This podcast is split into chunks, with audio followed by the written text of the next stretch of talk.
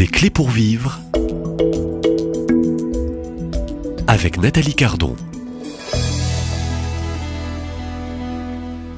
Crise économique, sociale, politique, identitaire, climatique, ecclésiale, oui, l'Église est en crise comme le monde est en crise. La réponse des papes est sans appel, il n'y a pas de véritable solution de la question sociale hors de l'Église. Pour sortir de la crise, le monde a besoin peut-être de spirituel, besoin euh, d'hommes et de femmes qui osent se risquer dans une parole vraie, sans peur et avec courage.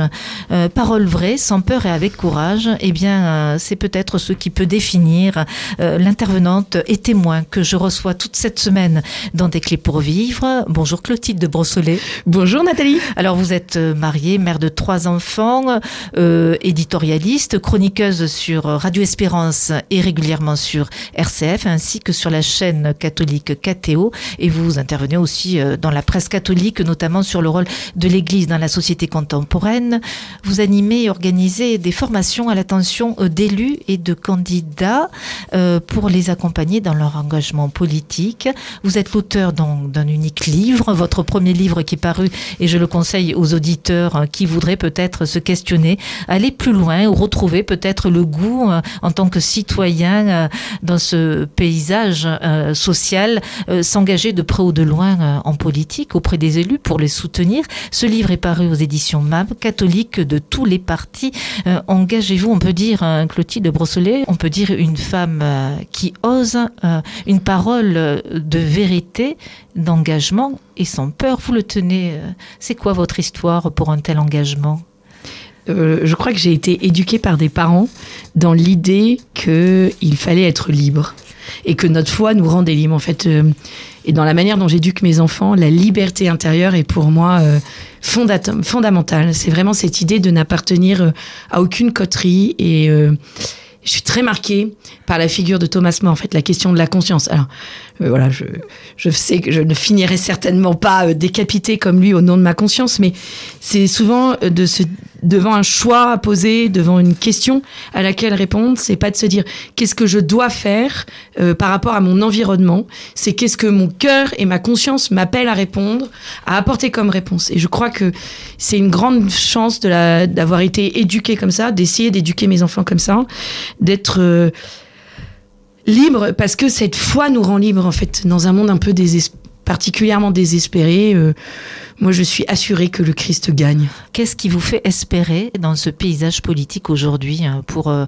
notre monde euh, et plus particulièrement notre pays? Alors, je pourrais parler de façon concrète, mais d'abord d'un point de vue spirituel. à la veille des élections, on m'avait demandé de réfléchir sur la, politique et l'espérance. Et j'avais, au départ, je m'étais dit, bon, ça va, la politique, elle, elle, se situe pas à ce niveau-là. Et en fait, ça a vraiment été pour moi le début d'une réflexion beaucoup plus profonde sur le rôle de l'action politique, certes pour construire le royaume, mais qui se plaçait dans une perspective profondément eschatologique du salut, mais plus sous l'angle où c'est l'homme qui, qui, travaille à son salut, mais de me rappeler par le biais de l'espérance théologale que le salut nous est déjà donné et accordé. Et donc, qu'est-ce que j'ai à faire dans ce monde où je sais que le Christ sur la croix a vaincu la mort? Eh bien, ça change complètement mon action. Parce que ma manière d'entrer dans l'action, elle va plus être de lutter contre les ténèbres, elle va être de coopérer à la lumière.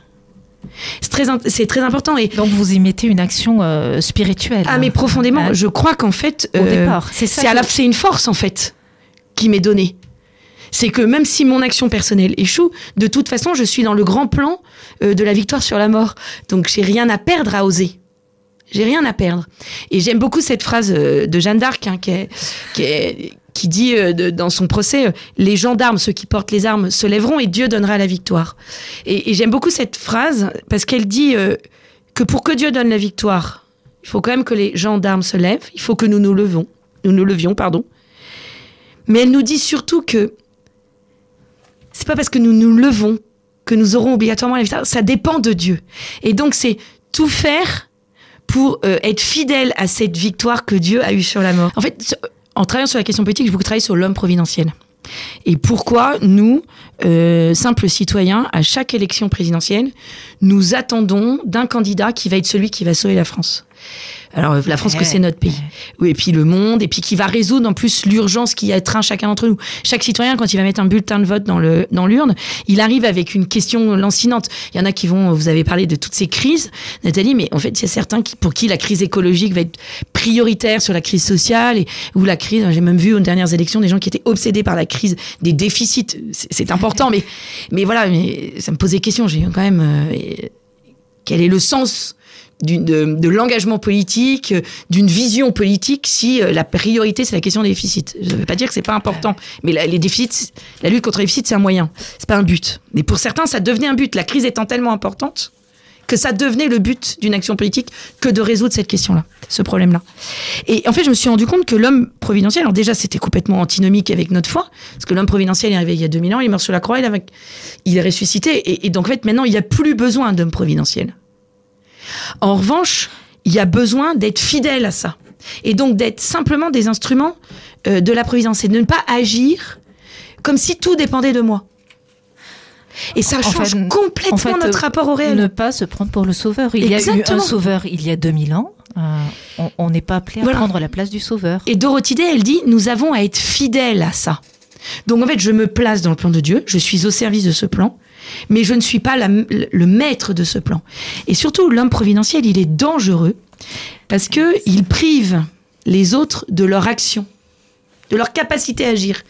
En fait, comme il endosse toute la responsabilité de sauver le monde, moi, en tant que simple électeur, il me dédouane de l'exercice de ma propre responsabilité.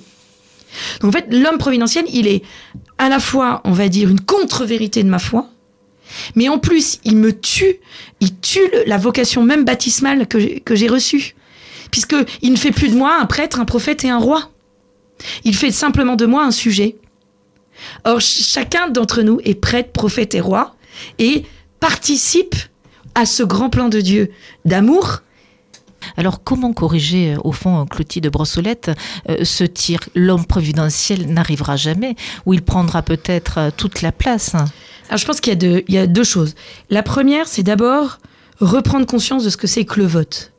Euh, il y a une dimension profondément spirituelle dans le vote, en fait. Tout à fait. Voilà. Tout à fait. C'est-à-dire que attitude, quand je vote, posture. je peux ne plus avoir le désir de voter.